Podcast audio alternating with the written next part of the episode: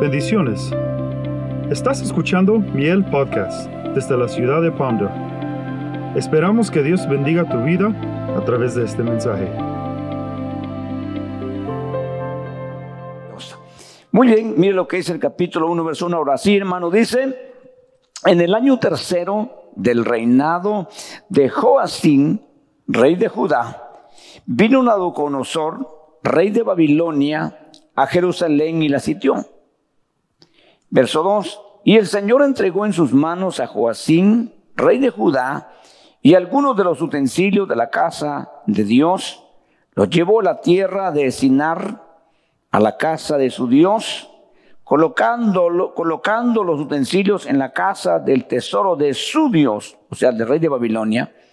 Entonces el rey mandó a Aspenaz, jefe de sus oficiales, que trajera de los hijos de Israel algunos de la familia real y de los nobles, jóvenes en quienes no hubiera defecto alguno, de buen parecer, inteligentes en toda rama de saber, dotados de, entendimiento y habilidad para discernir, y que tuvieran la capacidad de servir en el palacio del rey, y le mandó que les enseñara la escritura y la lengua de los caldeos, el rey, les, asignó una ración diaria de los manjares del rey y del vino que él bebía, y mandó que los educaran por tres años, al cabo de los cuales entrarían a servicio del rey.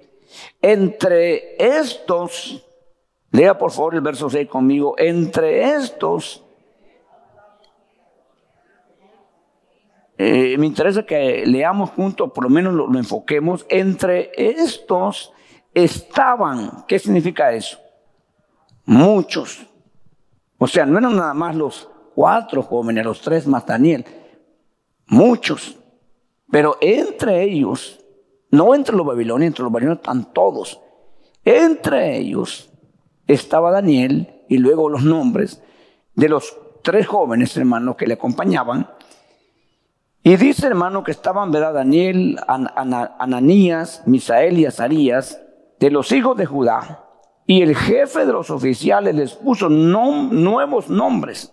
A Daniel le puso Belsasar, a Ananías le puso Sadrach, a Misael Mesac y a Azarías Abed Nego. Mire, verso 8. Se propuso Daniel en su corazón no contaminarse con los manjares del rey, ni con el vino que él bebía, y pidió al jefe de los oficiales que le permitiera no contaminarse. Y bueno, para no seguir la lectura que usted creo que lo ha hecho, vamos a tratar la manera en este libro de ver tres capítulos nada más, o sea, cuatro secciones. Si vemos que hoy necesitamos más tiempo, agarramos dos capítulos, porque este libro es muy importante, especialmente hoy. Entonces vamos a tratar la manera de desglosarlo lo mejor que podamos. Y vamos a tratar la manera de entenderlo lo mejor que podamos. Porque esto, hermano, nos va a servir. Esto tiene una gran importancia, especialmente en el tiempo que estamos viviendo. Aunque no es un libro del Nuevo Testamento, pero que prácticamente, hermanos, vamos a ver aquí cómo Dios muestra el futuro de la humanidad. No solamente de, de, los judíos, sino de la humanidad. Y por eso es importante que nosotros, ¿verdad?, pongamos mayor atención porque esto nos va a ayudar muchísimo. Ok, entonces, hermano, no vamos a ver muchas cosas, ¿verdad? Porque eh, nos, detenemos y así no podemos, ¿verdad? Quizás ir al punto que, que quisiéramos. Eh, primero, número uno, hermano, vemos, ¿verdad? Las fechas marcadas hermano, y el tiempo que Dios, ¿verdad?, determina, eh, ya profetizado en el libro de Jeremías, que esto iba a suceder, y todo detallado, y así sucedió. Pero resulta que aquí, hermano, nos damos cuenta que eh, ya lo hemos dicho, ¿verdad? Porque hemos venido viendo ya esto, hermano, se ha repetido muchas veces. En este caso, están los judíos ya en Babilonia. Ya no es que van a ir, ya están allá. Y hemos dicho ya, ¿verdad? Que no fue un solo viaje, sino que fueron tres grupos mayoritarios, hermano, y luego, luego después, ¿verdad? Porque no era fácil transportar toda esa gente Y, el, y el reino, a pesar de que tenía un dominio y un reino muy grande, están apenas entrando en esa región. Ok, entonces vamos a ver por qué, hermano, ¿verdad? Los incluye el rey de Babilonia. Vamos a ver los motivos por qué los trae a estos jóvenes. No son cualquiera. Hermanos, son jóvenes, ¿verdad? De que se cree que venían, hermanos, de una, sociedad elevada, de familias de dinero y familias educadas. Precisamente fue lo primero que se llevó el rey. El rey de Babilonia, hermano, ni lento ni perezoso, se llevó la mejor gente. Luego se llevó el otro grupo donde va Ezequiel y por último se lleva a los que quedaban. Pero ellos sabían, hermanos, que había gente, ¿verdad?, en, ese pueblo inteligentes y había que tomar ventaja de ellos. Entonces, eso lo hacen, ¿verdad?, hasta el día de hoy. La última guerra que tuvimos, hermano, que es la Segunda Guerra Mundial, ¿verdad? La primera y la segunda. Hermano, ¿sabe usted que ahí cambió toda la historia? Este país se convirtió en una, la primera potencia. Este país surgió, se levantó, pero ellos empezaron a ver, hermano, ¿verdad? uno de los hombres que se trajeron, hermano, es un hombre llamado Albert. El apellido es un poco difícil para mí pronunciarlo ¿verdad? Pero era un matemático, una persona que les dio a este país, hermanos, ¿verdad? Muchas cosas. Ahí se creó la, el poder nuclear. La primera, todos los elementos que se necesitaban para hacer, hermanos, ya las armas nucleares. Eh, este hombre, hermanos, eh, dicen, ¿verdad? Yo, yo, no sé, pero dicen que lo hicieron ciudadano americano a los dos o tres días. Imagínese usted, pues, sin pasar todo el proceso que todos pasamos. Entonces lo convirtieron porque les convenía. Y esto marcó la diferencia. Porque no era cualquiera que se iban a traer. Iban a traer a esa gente, hermanos, eh, inteligente. Entonces, este rey cuando viene, hermano, ¿verdad? A, llevarse a todo el pueblo, ellos, hermanos, ya saben, ¿verdad? La gente que van a llevar primero. Eh, por muchas razones, lo vamos a ver, ¿verdad? En el sentido literal, en sentido político, económico, en todo sentido, porque tenemos que por lo menos tener una noción. A ellos les convenía, hermano, ¿verdad? Acuérdense que ellos hablan, hermano, este, el idioma muy eh, diferente, ¿verdad? ¿Qué idioma hablan ellos? ¿Cómo? No, no los, los babilonios, babilónicos. Arameo, arameo. Ellos hablan arameo. Entonces, hermano, traes esa cantidad de gente sin manejar el idioma iba a ser difícil. ¿Me entienden? Entonces tenían que tener gente de ellos, entrenados, preparados y controlados para que así pudieran ellos dominar a toda la gente que está viniendo. Entonces, pero lo que ellos no sabían, hermano, lo que Dios estaba planeando, porque el hombre siempre hace sus planes, ¿verdad? Pero Dios tiene otros. Y, eso es lo que hay que entender, ¿verdad? Porque a veces uno se aflige, se asusta, hermano, y puede entrar, ¿verdad? Uno, hermanos, en desesperación, porque los planes del hombre son siniestros, los planes del hombre son ambiciosos, los planes del hombre son corruptos, pero Dios tiene un plan muy diferente. Y el plan de Dios para su pueblo son planes de bien y no de mal. ¿Me explico? Entonces tenemos que estar pendientes de los planes de Dios. ¿Verdad? No importa lo que los hombres... Y, y Dios los deja ahí, hermano, porque Dios, yo ya sabe lo que va a hacer. Entonces, vemos ahí, hermano, que estos jóvenes, ¿verdad? Los revisaron, los escogieron. Y se dieron cuenta, hermano, que no era cualquiera que había que traer. Y aunque hoy están en, en, calidad de cautivos, de esclavos, no los iban a poner a hacer zanjas, ni los iban a poner a hacer trabajos, hermano, que puede hacer cualquiera. Eh, eso se aprende rapidito. Hacer zanjas, hacer hoyos, es fácil. Pero ya los trabajos que ellos van a desempeñar no es de cualquiera. Y agarrar a una persona, hermano, que, que no le entra nada, en su cabecita está medio cerrada, es perder tiempo. Hermano, hay personas que en un año agarran cualquier idioma y otros ni en cien lo agarran. De veras, hermano, eso tenemos que entenderlo, ¿verdad? Entonces, ellos escogieron ese tipo de gente. Porque ya va a ver usted para qué los están escogiendo. Hermano, resulta que, ¿verdad? Ellos vienen y no eran cuatro, eran muchos jóvenes que traen. Pero vamos a ver aquí, hermano, ¿verdad? Que dentro de muchísimos, podemos hablar ahora millones, ya somos millones de cristianos. Millones que hemos sido, ¿qué? Llamados, ¿verdad?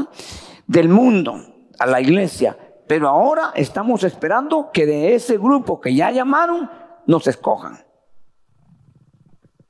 ¿Usted quiere que lo escojan? ¿Cree que es suficiente estar sentadito diciendo amén, gloria a Dios, para que el Señor lo escoja? ¿O hay que mostrar algo más? No, sí, pregúntese, ¿verdad? Entonces, hermano, si usted es un empresario y quiere contratar personas, hermano, entonces va usted a ver cuáles son los trabajadores, porque los araganes no los quiere traer su compañía, ¿verdad que no? ¿Verdad que no? Se convierte en una carga. Son hermanos, como dice el libro de, eh, Proverbios en un capítulo, en un versículo, dice, la, la tiene dos hermanas, tiene otra hermana, y dice las dos, dame, dame, dame, dame. Nunca te doy. Fíjese, pues entonces es importante, hermano, los eh, que andan buscando personas en cualquier deporte, van a ver jugar, hermanos, a un muchacho y lo miran, si es béisbol, su forma de pichar, ¿verdad? Su forma de batear. Y dicen, yo quiero a este.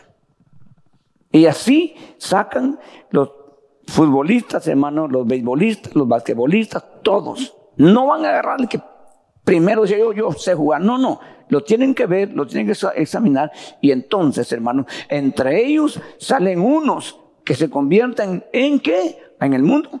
Estrellas. ¿Verdad que sí?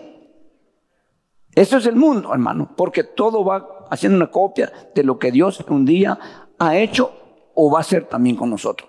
Entonces, de los muchos o los millones que ha llamado el Señor, dice que la Biblia que van a ser pocos los que va a escoger. Dice la Biblia, así, el verso dice literalmente, muchos son los llamados y qué? Y pocos los escogidos. Entonces, nosotros tenemos que, hermanos, llegar a, a un nivel para que nos escojan. No es al azar, al azar fue el llamado. A saber dónde andaba usted, hermano. A saber qué andaba haciendo. Y el Señor lo llamó. Y también a mí, ¿verdad? A todos nosotros. Pero no va a ser lo mismo cuando nos escojan. Eso sí, téngalo claro. Entonces, hermano, aquí vemos que se ven aspectos físicos rasgos físicos, intelectuales. Y, hermanos, una cosa importante, que dice, hermano, ¿verdad? La palabra que se usa ahí, aunque en esta versión no está literalmente, es idóneos. Idóneos para servir en el palacio. O sea, gente que está, primero, hermano, preparada y luego dispuesta para servir en el reino, en el palacio. No allá en la calle, no en el palacio.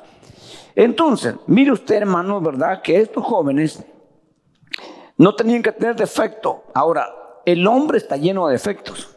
Si vamos al aspecto físico, hermano, por muy bien hecho que está, si no tiene nada físico, hay personas que tienen, hermano, desde la coronilla hasta la planta de sus pies, uno puede decir, qué bárbaro o qué bárbara, no tienen problema, pero lo tienen dentro. Hermanos, se sienten vacíos, vacías, se sienten, hermanos, con, con este, sentimientos raros. Y aunque tienen la apariencia, no tienen la solidez interna. ¿Verdad?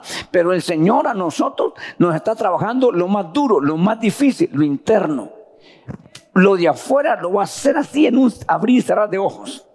Cuando usted salga al otro lado, wow, y usted, fulano, y usted va a no decir, no, excuse me. usted va a ser una persona muy humilde, hermano, muy sencilla, ¿verdad? Y lo único que va a decir usted, ¿verdad? Mire, gracias a la misericordia de Dios. Él es el que hizo esta belleza, este monumento, por su gracia y por su misericordia. Y usted como los que están ahorita en el cielo, tiran sus coronas y le adoran. Así vamos a estar en el cielo. Nada de creído, nada de orgulloso, nada, de medio raro, no agradecidos. Bueno, entonces, hermanos, nos damos cuenta que aquí, ¿verdad? Estos jóvenes, hermanos, los están integrando a la sociedad, hermano, caldea, con el idioma, hermano, que ellos están aprendiendo. Y lo van a aprender rápido. Les han dado tres años nada más para enseñarles todo y prepararlos. Entonces, lo primero que van a hacer, hermanos, es son tres cositas en el capítulo 1 y espero salir de aquí rápido. Primero, hermano, ¿verdad? Es cambiarle de nombre. Por la información que tenemos, era el proceso para hacerlos ciudadanos babilónicos. No podían llamarle Daniel un nombre hebreo, con su significado muy bonito que significa Dios es mi juez. Pero usted sabe que los nombres, ¿verdad, hermanos? Este, eh, son, cada, cada región, los nombres son medio raros, ¿verdad? Cuando usted oye un apellido, hermano Sabronovsky, te dice, si no es chicoslovaquio, es por ahí esa, esa, esa, esa, esa zona. Entonces, cuando usted oye ya así, hermano, con ese acento medio ruso, ¿verdad? Usted sabe que de por ahí es, ¿verdad? Entonces, ellos tienen que cambiarles nombre para hacerlos ciudadanos, según la historia que, explica. Entonces, hermano, en vez de decirle, hermano, eh, eh, Dios es mi juez, que quiere decir Daniel, le pusieron Belsasar. Y eso significa, tiene varios significados. Uno de ellos que era Baal preservar tu vida. Eso significa el nombre, porque era un dios babilónico. ¿Sabe que como Daniel no nunca lo aceptó, nunca aceptó el nombre Daniel? Nunca, nunca lo aceptó, porque depende de usted, ¿no? Una pregunta, no me diga cómo le, cómo era, cómo era, cómo era su, apodo en el, en el mundo, en su barrio, en su país. ¿Cómo era su apodo? ¿Cómo le decían a usted? No me diga nadie. Pero, ¿por qué le quedó ese apodo? ¿Saben hay gente experta le queda viendo a la gente y ya le ponía el mal apodo? Entonces, ¿por qué le quedó ese apodo? ¿Sabe por qué? Porque usted se enojó. Y esa es la seña de que le quedaba. Si usted no le hacía caso, hermano, ya va buscando otro hasta que lo enojaban. ¿O no? ¿O no, hermanos? Son muy raros los que aceptaron felices. Muy raro. La mayoría se molestaba. No le podía decir el, apodo, no le podía decir. Entonces, eh, hay un, de hecho, hermano me contó hace poco, fui al país y, y, le pregunté por uno de los choferes en mi tiempo y le dije, y fulano, le dije yo, está en la cárcel, me dijo. Oh, sí, ya señor. Porque era mayor que, que su servidor. Y le dije, ¿y qué pasó? Mató a alguien, me dijo. Sí. ¿Y por qué? Porque le dijo su mal apodo, me dijo. Porque a ese señor no le podía hacer un mal apodo. Era así infinito, así. Entonces le habían puesto pequinés, perritos pequinés. Pero usted no le podía decir eso que lo mataba. Se enojaba tanto que lo podía matar. Y alguien se atrevió a decir y lo mató. O sea, ¿hasta dónde puede llegar este asunto, verdad? Entonces, hermano, le van a cambiar nombre porque el nombre significa mucho. Nuestro nombre a veces aquí nos da la ventaja. La bendición es que cuando ya entres a otra dimensión, te van a cambiar nombre. ¿Se acuerda cuando le dieron la piedrita blanca? y en él escrito el nombre nuevo que nadie va a saber, solo el que lo recibe. ¿Se da cuenta? Que para entrar también allá nos tienen que cambiar nombre. No pueden seguirte llamando como aquí, porque aquí, hermanos, es un, te pusieron el nombre del almanaque o del artista del tiempo. Y eso nos ha traído de ventaja. Pero no te preocupes, no, te cambies el nombre acá. Ya, ya, ya, ya tienen tu nombre que te van a poner cuando llegues al otro lado. Cuando llegues a la gloria tendrás otro nombre. Porque así lo hemos visto, hermano, ¿verdad? En toda la historia y aún en la Biblia nosotros vemos eso. Entonces, le van a cambiar nombre Y resulta, hermanos, que el cambio de nombre es para ahora declararlos, hermanos, ciudadanos babilónicos y para que puedan ellos aceptar y puedan comportarse de esa forma y ellos puedan ser, hermanos, un asunto horrible, que es, hermano, trabajar para Babilonia en contra de sus hermanos. O sea, toda la información y todo lo que van a, van a, saber por ellos va a ser a favor del rey de Babilonia. Se van a convertir en trabajadores de Babilonia, siervos del rey de Babilonia, para dominar a sus propios hermanos. Ellos van a estar muy bien en todo sentido, pero a costa de sus hermanos. Pero Daniel, hermano, es muy importante lo que vamos a ver aquí, hermano, y disculpa que me voy a tardar un ratito, pero Daniel, hermano, ¿verdad? Eh, nunca aceptó el cambio de nombre, eh, tampoco los alimentos que le van a dar, hermano, porque él una cosa aceptó sin problemas. ¿Y qué aceptó sin problemas? Dígame usted. Ayúdeme.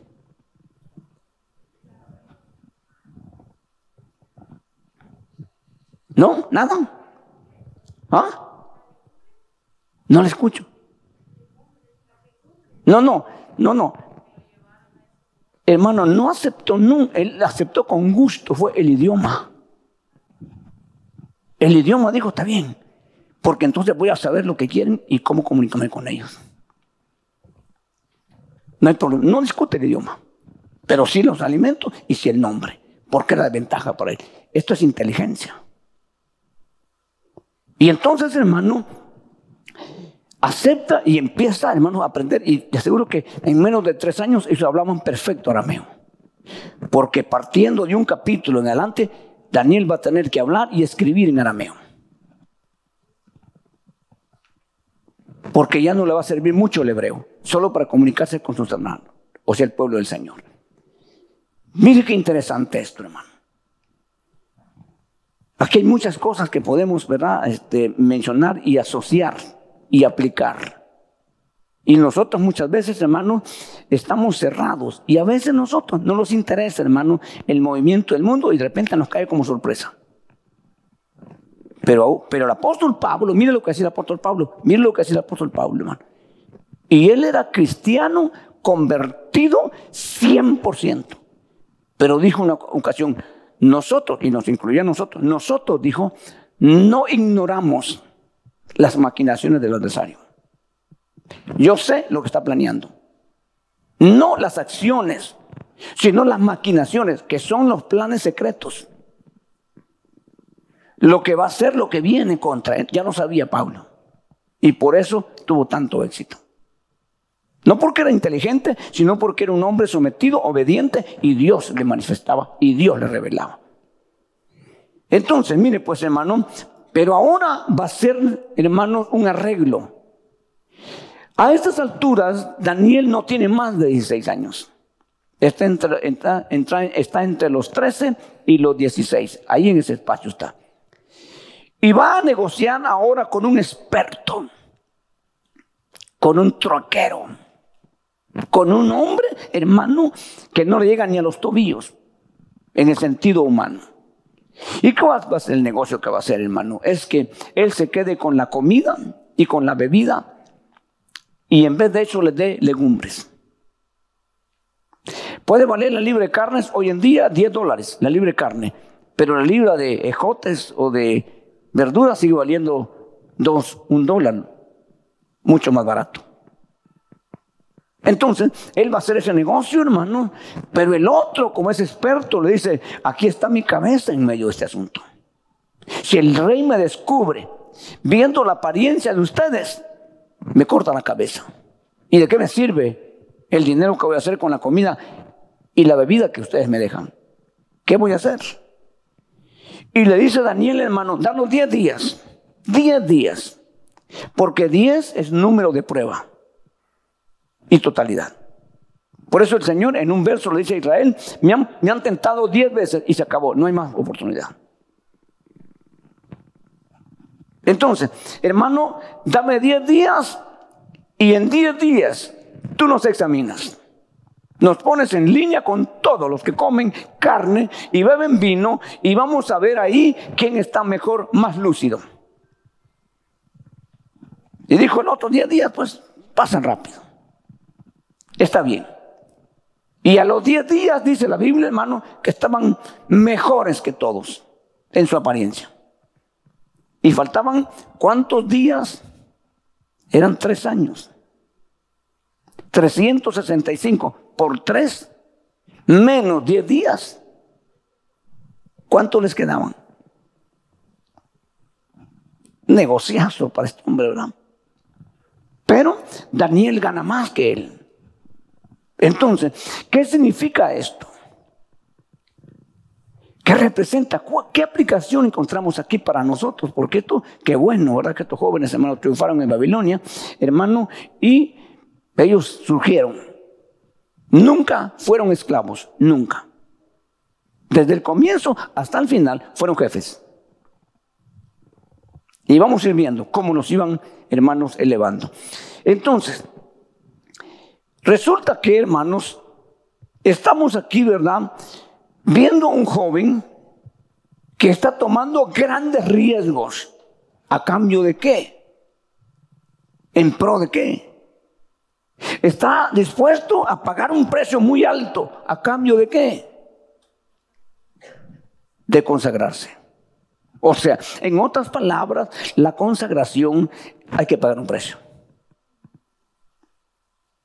Y esto es lo que muchos de nosotros no estamos acostumbrados ni dispuestos a veces. Ser cristiano sin consagrarse es fácil. Es lo más sencillo. Pero no va ni viene de ningún lado. Un, cristiano desconsagrado. Pero cuando entramos a la consagración, entonces hay precios que pagar. Ahí es donde no todos quieren. No todos están dispuestos. Cuando hablamos, hermano, de sacrificar algunas veces tiempo, familia, ¿Cree usted, hermano, que todos venimos aquí a las 11 el culto y venimos aquí a las 11 o a las 11 y 20, a las 11 y media, hermano, y, alguien nos dice, hay una silla, pase adelante? ¿Cree que así estaba todo cuando nadie estaba acá? No. Aquí vino personas, hermano. Yo vine hoy a las ocho y media y había gente aquí y aquí hay gente, hermano, que está preparando, pasando vacuum, arreglando esto, arreglando las semanas, limpiando los baños, porque cuando usted llegue esté todo listo. Hermano, sacrificaron tiempo de dormir, sacrificaron tiempo de estar con la familia eh, y muchas cosas, porque ellos están consagrados al servicio de Dios. ¿Cuántos quieren hacer eso? No todos. Y así vamos a ir viendo, hermano. ¿Quieres consagrarte más y buscar más de Dios? Algunas veces hay que pagar el precio de no comer, que es una cosa bien dura. Ayunar. ¿Quién quiere ayunar? Nadie. Muy pocos. Hay que pagar un precio. Pero ese precio al final se marca la diferencia. Aquí el precio era, ¿usted cree que Daniel, si el hombre le dice, hermano, no, no, no, no, yo no te voy a, conceder eso? ¿Sabes qué? Yo no, yo no voy a arriesgar mi, mi puesto, no, ni mi vida, no, no, tú te comes la carne porque te la comes. ¿Crees tú que Daniel lo ha hecho? Amén, ni modo. ¿Qué piensa usted? Hermano, Daniel se hubiera plantado y no me la como y no me la como así. Aquí se acaba mi vida, aquí se acaba mi vida. Yo veo a Daniel así. Yo veo a estos cuatro jóvenes porque lo probaron después. Ok, entonces hermano, la consagración te lleva a crear convicciones, a ser un hombre, una mujer de convicciones. ¿Cuánta gente hoy no tiene convicción? Fácil lo doblegan, fácil lo manejan porque no tiene convicción. ¿Cuánta gente hoy, hermano, le preguntan, ¿es cristiano usted?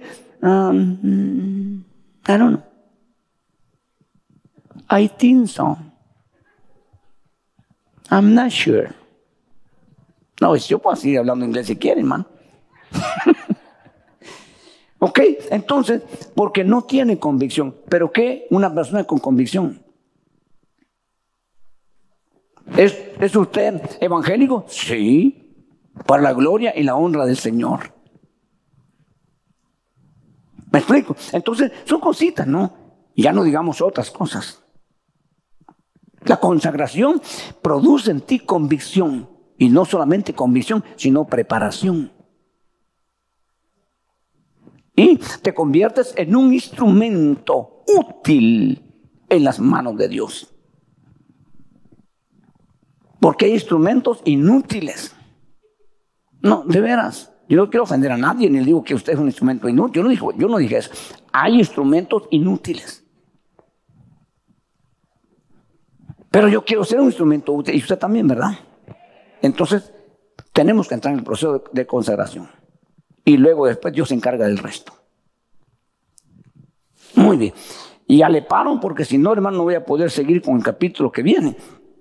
Mire pues, el capítulo 2, vamos a ver ya la acción de estos consagrados. Mire el verso, el verso 1. En el año segundo del reinado de Nabucodonosor, ya no es de Joacín, ya no es del que, del que entregó el Señor. Aquí es del, perdóneme usted, el mero mero de los soberbios. Dice hermano, este tuvo sueños y se turbó su espíritu y no podía dormir. Pasó en un proceso de insomnio, no podía dormir, hermanos. Y dice el verso 2, mandó llamar el rey a los magos, a los encantadores, los hechiceros y los caldeos, para que le explicaran al rey sus sueños. Vinieron pues y se presentaron ante el rey. Y el rey les dijo, he tenido un sueño y mi espíritu se ha turbado por el deseo de entender el sueño. Verso 4. Y, y hablaron los caldeos al rey en arameo, oh rey, vive para siempre, cuenta el sueño a tus siervos y nosotros te declaremos la interpretación. ¿Quién tiene la reina Valera? ¿Qué dice el último verso que leí?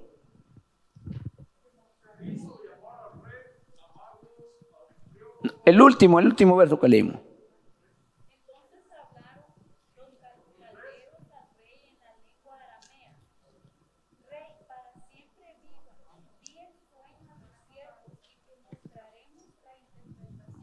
No, el último verso que leí fue el, creo que es el 4, o el 5, el 5, perdón. No, no, ni, ni lo he leído, ¿verdad? Perdone usted, pues yo lo leo ahora. Dice el verso 5. Y el rey respondió y dijo a los caldeos, mis órdenes son firmes. Si no me dais a conocer el sueño y su interpretación, seréis descuartizados y vuestras casas reducidas a escombro. La reina verdad que dice en el verso. No, todo el verso.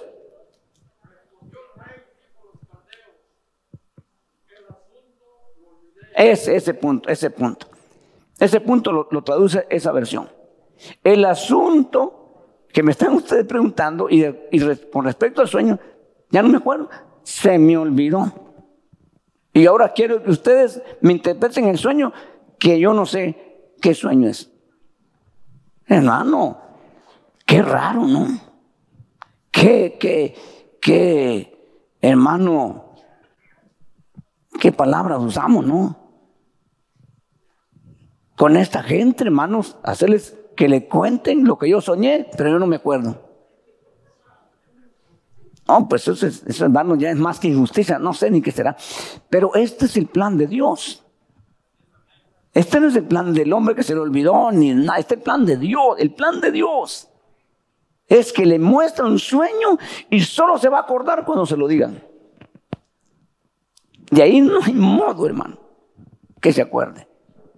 Los hombres le suplican y le dicen, hermano, mira cómo te podemos ir. No le dicen, estás loco porque ahí lo mata. Dicen, hermano, esto es imposible, no se puede. Esto solamente los dioses o alguien que esté conectado con esos dioses tal vez, pero nosotros no podemos. Nunca nos han hecho esto, jamás. Pero ¿quiénes vienen, hermano? ¿Quiénes vienen? ¿A quiénes llama? Los expertos, los viejos, los probados, todo lo máximo, lo mejor de Babilonia está ahí. Ahí están, hermanos, los, brujos más experimentados según ellos, ¿verdad? Los que nunca han fallado, los que, eh, hermano, la magia blanca, la magia negra, la magia, la magia amarilla, de todos, la magia de los colores, ahí están, ¿verdad? Pero ninguno de ellos va a poder. Pero ahí no está Daniel, ni Azarías, no está ninguno de esos jóvenes, ahí no están. ¿Saben por qué? Son novatos. Esos no tienen, hermano, experiencia. Apenas están medio aprendiendo el idioma. Esos no van a poder explicar lo que el rey quiere, pues, ni le van a entender, porque el hombre está hablando otro idioma. Entonces no hay que llamarlos, pero sí hay que matarlos. Es otra cosa injusta, ¿no? Hermano, eh, eh, Daniel estaba tranquilo cuando llegó el verdugo y le dijo, te alistas y nos vamos. ¿Y a dónde dijo? A la muerte le dijo. ¿Y eso? Le dijo que el rey ahorita todo y le contó la historia. Pero nosotros no, te mueres. También te vas. Estos hombres le suplicaron de rodillas, quizás, hermanos, están sus vidas. La sentencia era, ustedes van a ser descuartizados, o sea, descuartizar a alguien, hacerlo pedazos. Sus casas reducidas a escombros. No, hermano, ¿quién no se arrodilla ahí? Pues y le piden tiempo, por favor, dame unas horas o días. Nada, dijo. Ustedes lo que quieren es precisamente eso, ganar tiempo, que me pase el enojo y después salir con la de ustedes. No hay, no hay, no hay tiempo. Y cuando le cuentan a Daniel, dice hermano, me puedes ir a, me puede llevar, primero no puede ir. No es cualquier persona. Me puede llevar para hablar con el rey. Y cuando llega con el rey, hermano, le conceden y cuando llega con él dice, yo necesito tiempo. ¿Y qué dice el rey? Te lo concedo. Eh, así trabaja el plan de Dios. A los expertos, a los coterráneos, a los de la misma, hermano, eh, no le da tiempo. ¿Y a Daniel por qué le da tiempo? Y ni siquiera le dice, dame dos días ni tres días, dame tiempo, le dice. Tiempo puede ser una semana, un mes, un año o varios años. Y el rey le dice, te concedo tiempo, está bien. Hermano, mire pues, pero estos son hermanos consagrados. Él no fue ahorita, ¿saben qué muchachos? Ahora sí, hermano, nos metemos o nos matan. Azarías, Misael, si no oramos hoy, hermano, hoy se nos matan. No, ellos ya oraban. Ellos ya se habían consagrado cuando no había este problema.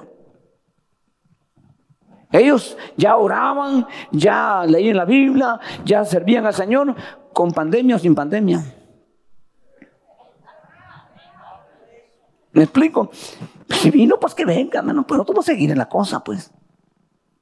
Nosotros vamos a seguir, hermano, porque no fue a raíz de una pandemia que nos convertimos, fue a través del amor y la gracia del Señor que nos tocó cuando menos esperábamos, cuando menos imaginamos, cuando menos pensábamos, ahí vino Dios. Ahí fue el Señor, la gracia, el sabiduría que vino sobre nosotros, ¿verdad? Entonces, hermano, Él está consagrado y consagración significa comunión con Dios, relación personal con el Señor. Eso significa consagración. Entonces, hermano, ahora le dicen, dame tiempo porque yo sé que ese Dios con el que yo tengo comunión me va a explicar. Hermano, les dijo a los tres muchachos, ayúdenme a orar. Los otros, eran muchos, no estamos diciendo que eran muchos, si eran muchos, ¿a dónde están a saber? Pero los tres que están, hermano, decididos, ayúdenme, vamos a orar y entonces vamos a pedirle al Señor que nos explique este enigma, este problema, esta situación en la que estamos, porque aquí van a cambiar las cosas. Y cabal, hermano, Dios le muestra a Daniel exactamente el sueño. Y le dice al, al otro, al encargado, llévame, ya tengo respuestas. Hermano, aquí, hasta aquí, ¿son qué los jóvenes en Babilonia?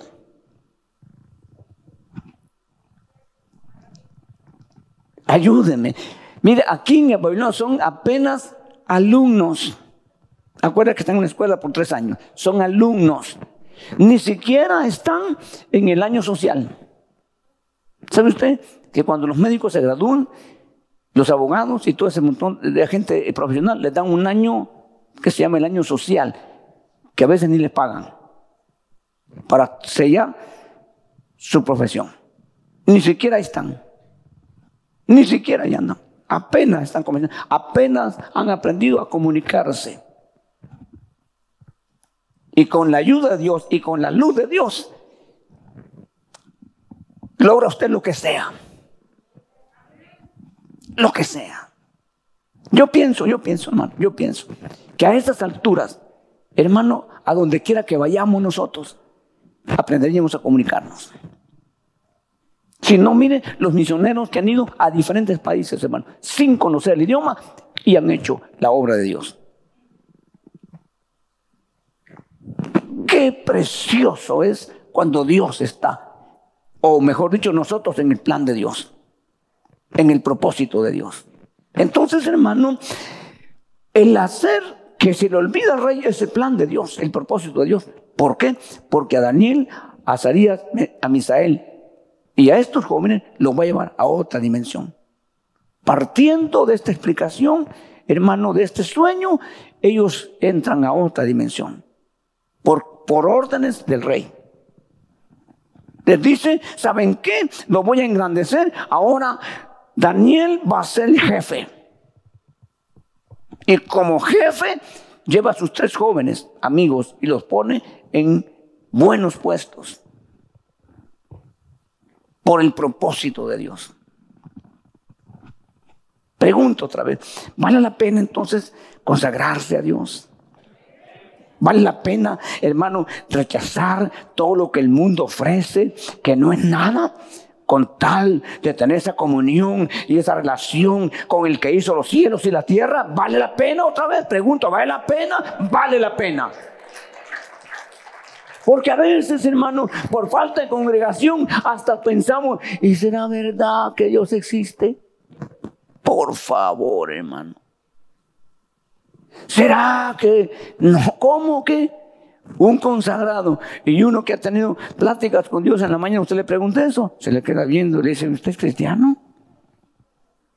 Mire, yo le, le presento el plan de salvación. Porque los consagrados generalmente tienen relación y comunión con Dios. Usted va a dudar de alguien que acaba de hablar con él y que dice que no existe. Acaba de hablar con él. Acaba, acaba de ver su poder.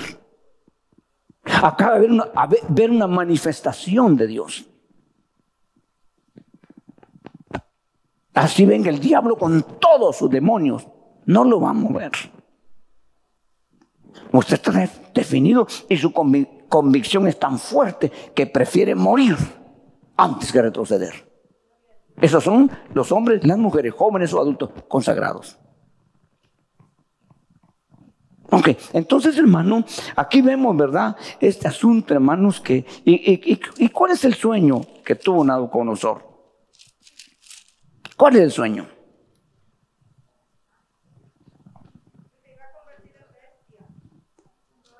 No, todavía no, Pérez, más adelantito.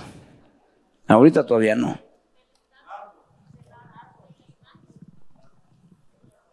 ¿Cuál es el sueño que tiene Nabucodonosor? Ayúdeme. Ahí léalo, ahí está. No, pues lea, no, no esté tirando piedras le pega, no, no. ¿Qué es, la, qué es el sueño que tiene nosotros? No, no, léalo ahí, pues lo que, lo que léalo. Le, le, quiero, quiero que usted participe para que nunca se le olvide.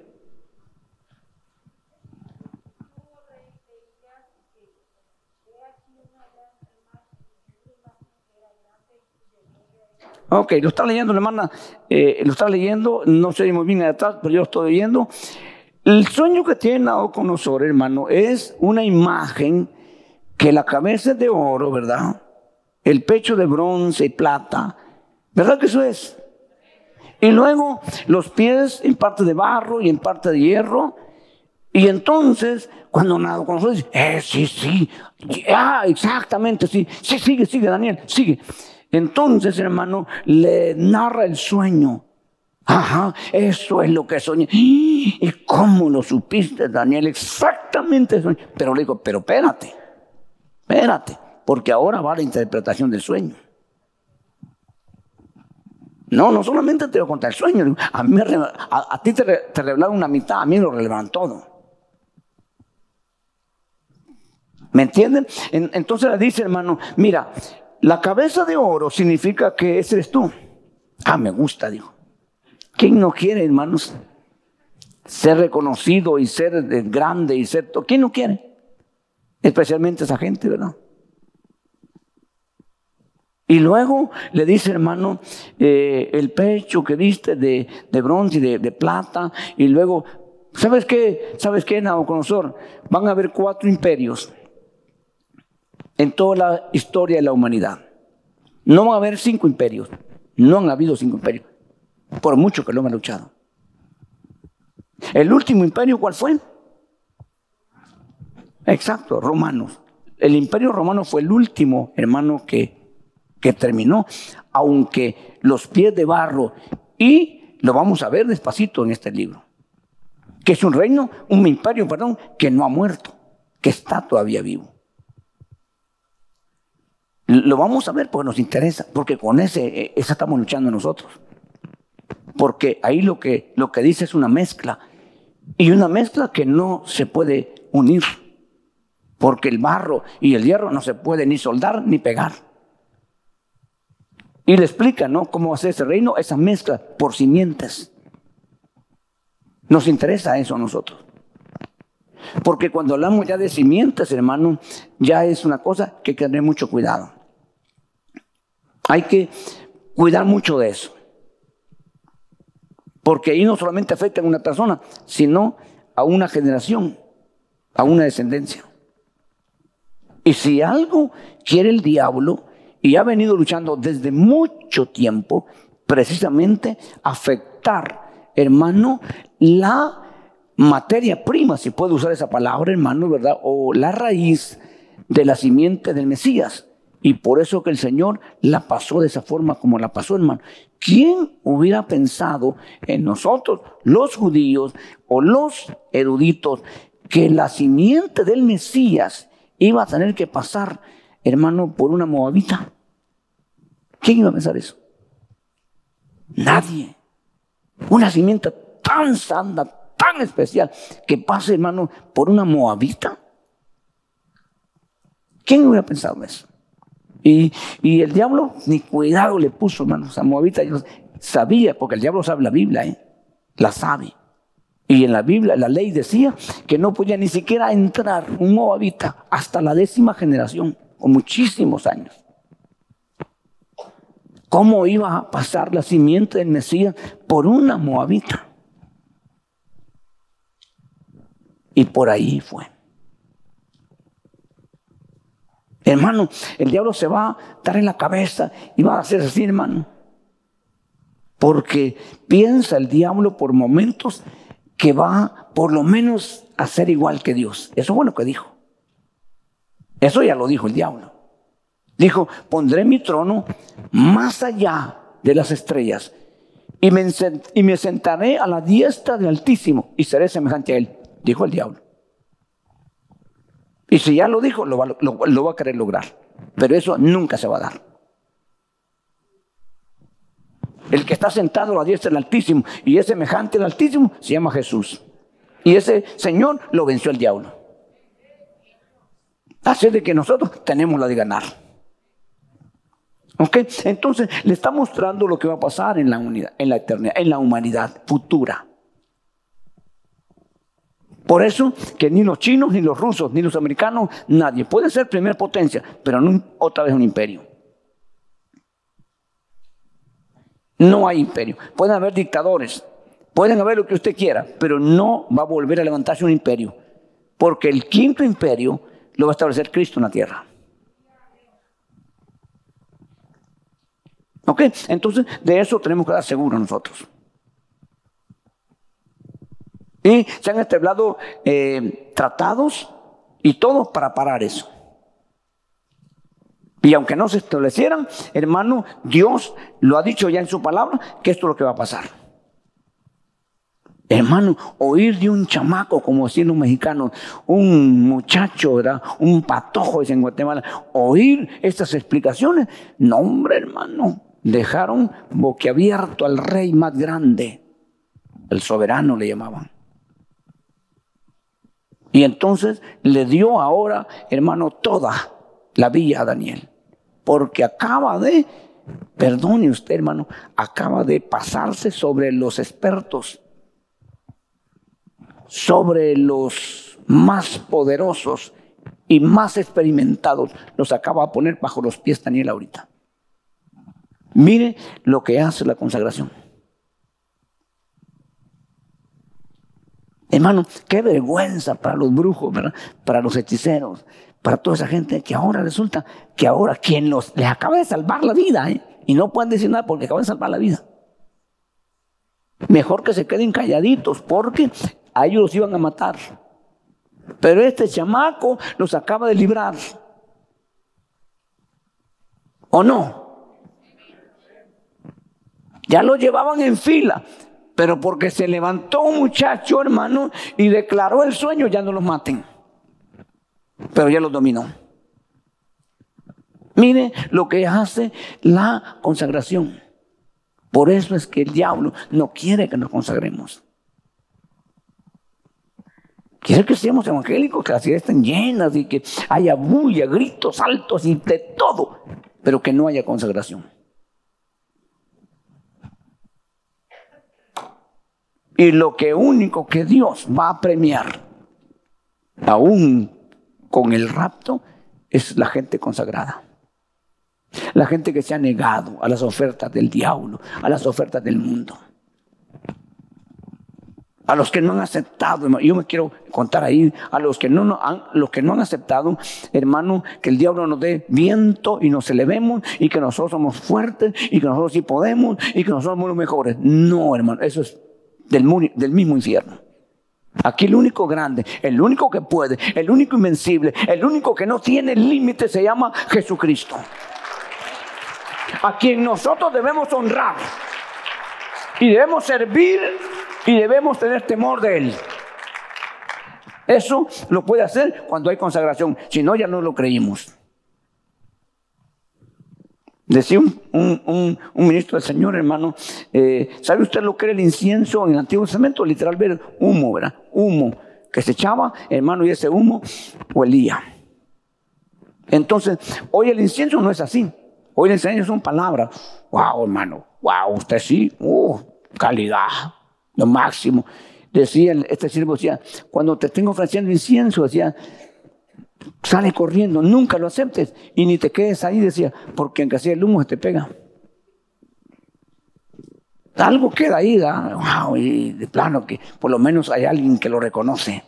Imagínese usted, hermano. Ya nos llevó el diablo para matadero, hermano. No, si estamos aquí por la pura misericordia de Dios. Y si nos quitamos nos ponemos raros, hay dos, tres mejores que nosotros. Entonces hermano, aquí vemos, ¿verdad? Cómo, hermano, ¿verdad? Esto, solamente para, para, darle el verso, que yo creo que usted lo leyó ya, hermano, para el verso, vamos al 43 rapidito, mire el 43. Eh, en cuanto al hierro mezclado con el barro, o barro corriente, que has visto se mezclarán mediante simientes humanas, pero no se unirá el uno con el otro, como no se mezcla el hierro con el barro. En los días de estos reyes, el Dios del cielo levantará un reino que jamás será destruido. Y este reino, dice, no será entregado a otro pueblo. Sí, ¿verdad? No se entrega, bueno, a otro pueblo, desmenuzará y pondrá fin a todos aquellos reinos que él permanece, y él permanecerá para siempre. Hablando de Jesús, hablando del reino que eh, Jesús dijo, hermanos, que eh, a, a, los judíos y no entendieron, el reino de los cielos entre vosotros está. Y este reino está escondido. El reino de los cielos está aquí, en nosotros, escondido, no se mira. Pero otra vez, hermano, esa simiente, Hermano, cualquiera puede decir hoy, y de hecho lo andan diciendo, somos cristianos, somos hijos de Dios. Cualquiera dice eso ahora. Hasta los que nos llamaban hermanos separados. Ahora, resulta que son cristianos. Ahora resulta que cantan los mismos cánticos que nosotros. Ahora resulta que les predican, ahora ya no los curas con sotanas, sino predicadores con saco, ahí como nosotros. ¿Ok? Entonces, hermano, pero quiere mezclar. Nosotros debemos saber que las mezclas son abominables a Dios. No podemos nosotros, hermanos, tener lo santo y lo profano en el mismo lugar. No se puede. En la ley se prohibía sembrar la semilla de maíz y de calabaza en el mismo terreno. No se podía sembrar. No se podía arar con un buey y con un asno. No se podía. Y hoy no se puede llamar hermano al que no es. Amén. No se puede. Aunque le caigamos mal. Yo le digo, yo tengo familia en, en ese asunto, hermano. Y ahora, gloria a Dios, amén, aleluya. Dios le bendiga, Dios te bendiga, me dicen. Y les digo yo así, yo digo así, ustedes parecen cristianos. No somos, me dicen. No, le digo, parecen cristianos. Pero no son. ¿Me explico? Entonces, también hay dentro de la iglesia gente que parece cristiana, pero no es. Cuando nosotros tenemos problemas, luchas, dificultades, problemas, hermano, que en otro tiempo explotaríamos, ¿Qué hacemos ahora? ¿Sabes qué te hace la consagración? Humillarte. Amén, hermano. Amén. Por dentro de ese no es cierto y rechazo. Pero amén, por la paz. Porque a mí a paz me llamó el Señor. Y en cuanto dependa de vosotros, vivir en paz, aún hasta con los inconversos. Pero qué tal, hermano, si no hay una realidad ni, ni siquiera consagración me pongo al tú por el tú. Y entonces nos decimos lo que él me dice, yo también le digo cosas más fuertes. Entonces, ¿qué diferencia hay entre la luz y tinieblas? Si alguien dice luz, tiniebla, no, los dos tinieblas. No hay diferencia. Entonces, la simiente se ha querido mezclar y se, sigue intentando mezclar. Pero este reino ha sido dado a un pueblo que somos nosotros. Y somos los responsables, hermano, de mantenerlo. No me importa que esto me cueste la vida, ni lo digo de verdad. No me importa que esto me cueste el ministerio, ahí queda. Más grande Dios que un ministerio. Más grande Dios que un privilegio más grande Dios que un reconocimiento de los hombres. Tiene que estar un hermano con esa convicción y con esa realidad. A mí siempre me gustó, desde chamaco, me gustó, me gustó mucho oír a los viejos, a la gente mayor. Por supuesto que yo estaba entre tigres, hermano, puros viejos mañosos. De verdad. Oí unas cosas, hermano, que Definitivamente, pues qué bueno que no, no le hice caso, hermano. Pero cuando me convertí, empecé a, juntarme con la gente mayor y a oírles y a respetarles. Y hasta el día de hoy les sigo respetando. Qué triste es encontrarse con una persona ya supuestamente madura, ya bien centrada, y que de repente te salga con una niñería, hermano. Qué triste, ¿no? Qué sorpresa. Porque uno espera, hermanos, que esa persona, ¿verdad?, le aconseje. Pero qué triste. Un predicador, hermano, que le diga a una oveja, un recién convertido, hermano, eh, yo no puedo decir cosas que, yo escuché, pues no, montaje ni mensaje, no, no, de verdad. De veras, o sea, y pues yo no vengo a juzgar ni a condenar a nadie, pero yo no apruebo tampoco eso. que uno le dice, ¿verdad? A veces en su desesperación, hermano, porque a veces, hermano, cuando uno está comenzando lo agarran, lo agarran feo, lo agarran duro. Le hacen de todo a uno. El diablo provocando para ver qué hace uno, hermano, y tragarse eso. Hermano, yo en la fábrica, bueno, yo era el inconverso, enero, febrero, marzo, abril, casi a finales inconverso, diciendo malas palabras, haciendo de todo. El 25 de abril yo me convierto a Cristo. Y el 20 algo de abril yo llego a la fábrica convertido. Y con los que eh, nos, nos, nos, llamamos duro, hermano, le digo, ¿sabes qué? Yo soy evangélico. No, me decían, no, no es posible, ¿cómo? Y empezaban y me agarraban, hermano, todos. Hermano, me desesperaban tanto que me tenía que ir al baño a llorar, a llorar. Dios me ayuda. No sé qué hacer. Mira, ganas me daban, hermano, de verdad, de hacer lo que hacía antes yo. Pero dentro de mí ya era otra persona. Entonces, ¿qué hacemos? ¿Qué le aconsejamos? Yo no voy a decir la palabra literalmente. Y lo dijo predicando el pastor. Por ahí vino un recién convertido y me dijo, fíjate, fíjate, patrón, que ya no sé qué hacer, lo mismo, ¿no? Y le dije, ahí vos, si te dejas, no seas tonto, le dijo, también vete encima tú y demostrarle que eres cristiano, pero no tonto, le dijo. No, yo pienso que eso no es correcto. Yo pienso que eso no es bíblico. No vengo a juzgar ni a condenar. Y no le digo la palabra. ¿eh? Y no le digo las, cosas que se usaron, porque creo que no son correctas. Necesitamos, hermanos, consagrarnos. Y un consagrado sirviendo es una bendición.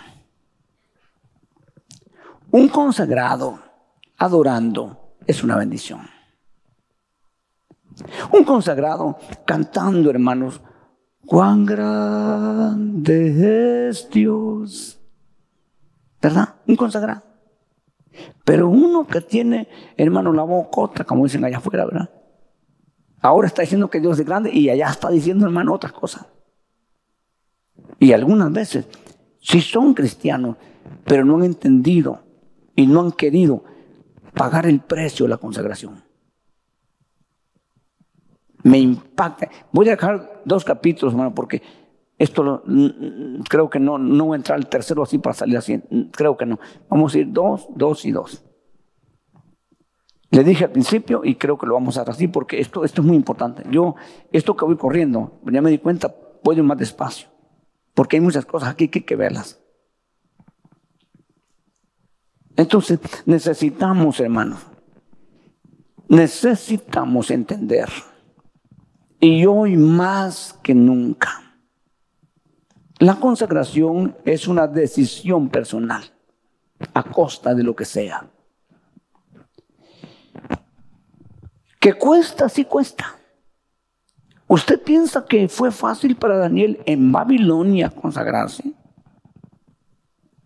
Las babilonias, muchachas, dijeron, qué guapo. Uy, de seguro, si dice que era sin defecto, atractivo. ¿No dice ahí? 16 años, ¿no? El chamaco, hermano. Se derretían las babilonias, las babilónicas. Y Daniel ni caso les hacía, hermano. No, no sabemos a ciencia cierta. No sabemos. No lo dice la Biblia. Pero no sabemos de que Daniel se haya casado, que haya tenido hijos. No lo menciona la Biblia. Podía suponerse, esas son suposiciones, de que Daniel fue convertido en eunuco, porque el jefe de los eunucos lo agarró. Y para servir en el palacio del rey, muchas veces tenían que hacer ese, ese proceso. Pero no sabemos. Sería, ¿verdad?, extra Biblia decir eso. Pero todo esto puede ser el precio a pagar Pero lo que sí podemos decir, que siendo un joven en el peor lugar para consagrarse, se consagró. Porque a veces buscamos la atmósfera bonita. ¿Y quién no se consagra? ¿Y quién no parece cristiano y santito en un lugar donde todos buscamos la santidad? Pero ¿quién muestra la santidad de Dios? El, el temple y todo eso cuando te provocan y cuando nadie está al par tuya. Cuando puedes decir después te arrepientes y te, y reconcilias. Pero ¿para qué? ¿Para qué estar reconciliándonos cada rato? Mejor, hermano, llorar y que Dios te consuele. ¿Me entienden? Por no pecar. Yo te pregunto para terminar, ¿quieres llorar para no pecar o quieres llorar porque pecaste? Piensa. Porque como cristiano puedes llorar de las dos formas. ¿Quieres llorar para no pecar? O quieres llorar porque ya pecaste?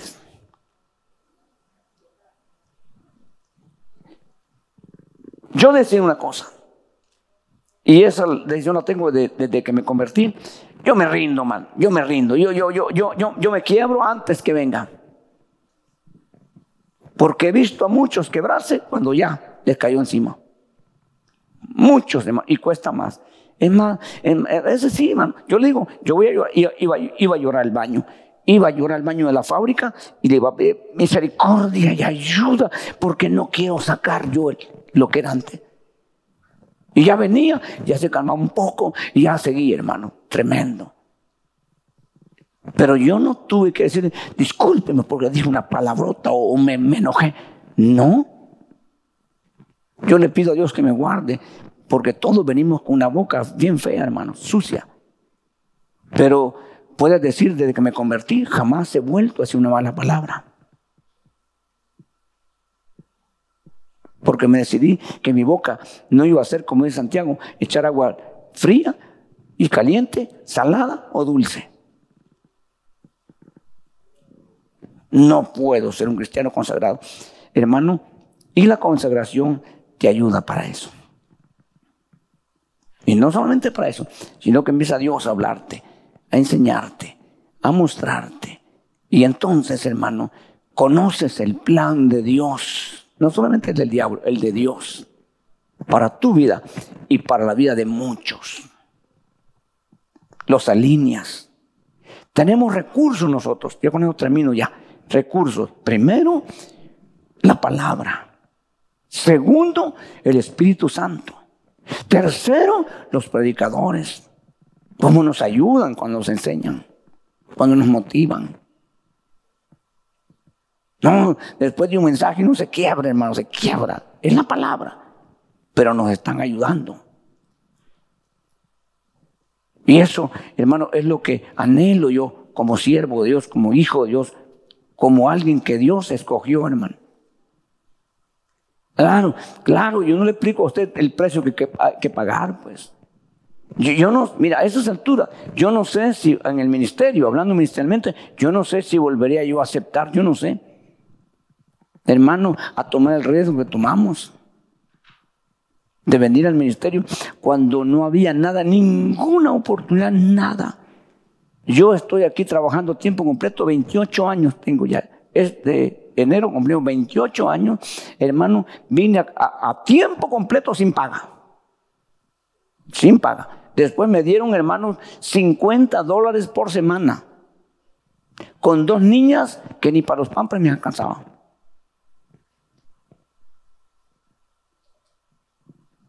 Difícil. Me, me, recordaba el diablo que se nos reprenda. Ni en el mundo viviste esta vida. Porque yo desde los 11 años empecé a trabajar, a ganar dinero. Y fui buscando en el país, como quiera que sea. No, hermano, nunca, nunca estuve sin dinero. Bendito Dios. Vine aquí sin trabajo todo. Pero cuando empecé en el ministerio, ni un cinco en la cartera. Hermano, qué duro para uno normal. Y yo le digo contento. Yo no me estoy lamentando ni nada. No, hermano. Pero con la presencia de Dios. Me leí la Biblia varias veces porque como no tenía mucho que hacer, no había que platear con ánimo, no había nadie. Así es de que en vez de estar ahí, hermano, yo salí en la mañana a buscar trabajo. Mire, hermano, yo iba al Jack in the Box, al Taco Bell, a todos los lugares, a llenar aplicaciones. Yo caminando por todo eso, llenando y esperando que me llamaran. Nunca me llamaron. Porque Dios tenía un plan con mi vida. Estoy todavía ahí. Por servirle a Dios, lo que sea. Pero volvamos al punto. La consagración te va a servir para que tú, hermano, amortigues lo que pase, lo que venga. Y luego empieza a tener esa comunión con Dios y Dios a hablarte, a enseñarte, a dirigirte. Empezaba Dios a consolarme. Esto tengo yo para ti, esto es lo que yo voy a hacer. Y yo miraba, hermano, lo que Dios decía. Cuando nada, nada. Habían veces, hermano, que apenas pagamos la renta. Nunca pagamos la renta tarde, nunca. Solo una ocasión, una ocasión, hermano, como este día de hoy, como este día. Este día es algo importante porque, hermano, hoy es último de mes, mañana es primero. Y el hermano, el pastor americano, no me perdonaba ni tres días. Bueno, tres días máximo me daba. Después del primero. Entonces yo dije ese día, hermano, primero Dios, que con las ofrendas que entren hoy, vamos a juntar para la renta. Para mí, olvídese, pero para pagar la renta. Y hermano, y fijo, yo contaba la ofrenda. Eran cuatro, cuatro familias. Fui a contar la ofrenda, me quedé corto como 200 dólares. Y hoy, mire hermano, yo me fui, yo le he contado a usted, ¿no? Yo me fui, hermano, diciendo, primer vez que, qué triste. Pero gloria a Dios. Estaba platicando con una, persona en la oficina, salí, ya se han venido todos los hermanos, no hay muchos, hermano, y estaba una hermana esperándome. Me dijo, hermano, eh, dije yo, pues otra administración, ah, pase, hermano. No, me dijo, estaba esperando porque yo quiero dar una ofrenda para la iglesia. Una mujer viuda. Amén, le dije yo, me, acuerdo que metí el sobrecito en la, en la bolsa de atrás, hermano. Digo, primero Dios, que la hermana se me ha tocado con los 200 dólares para pagar la renta. Primero Dios, ¿verdad? Agarré el sobre, hermano, y lo empecé a romper así despacito. Dije yo, Dios mío, que 200 allá. Entonces, pero de repente vi un 5. ¡Ay, 500! Y seguí viendo, ¿sabe cuánto vio la hermana? 5 mil dólares. Yo le fui a decir, hermana, no se ha equivocado. No me dijo. Es que yo le prometí al Señor que si vendía una propiedad, le iba a dar el diezmo al Señor. Amén, hermana. Esa fue la base de que esta congregación empezó a crecer económicamente hablando. Nunca hemos vuelto a estar en nada. Y bendigo a Dios y a esa hermana que Dios lo usó para que hoy haya lo que haya en este lugar. De veras, hermano.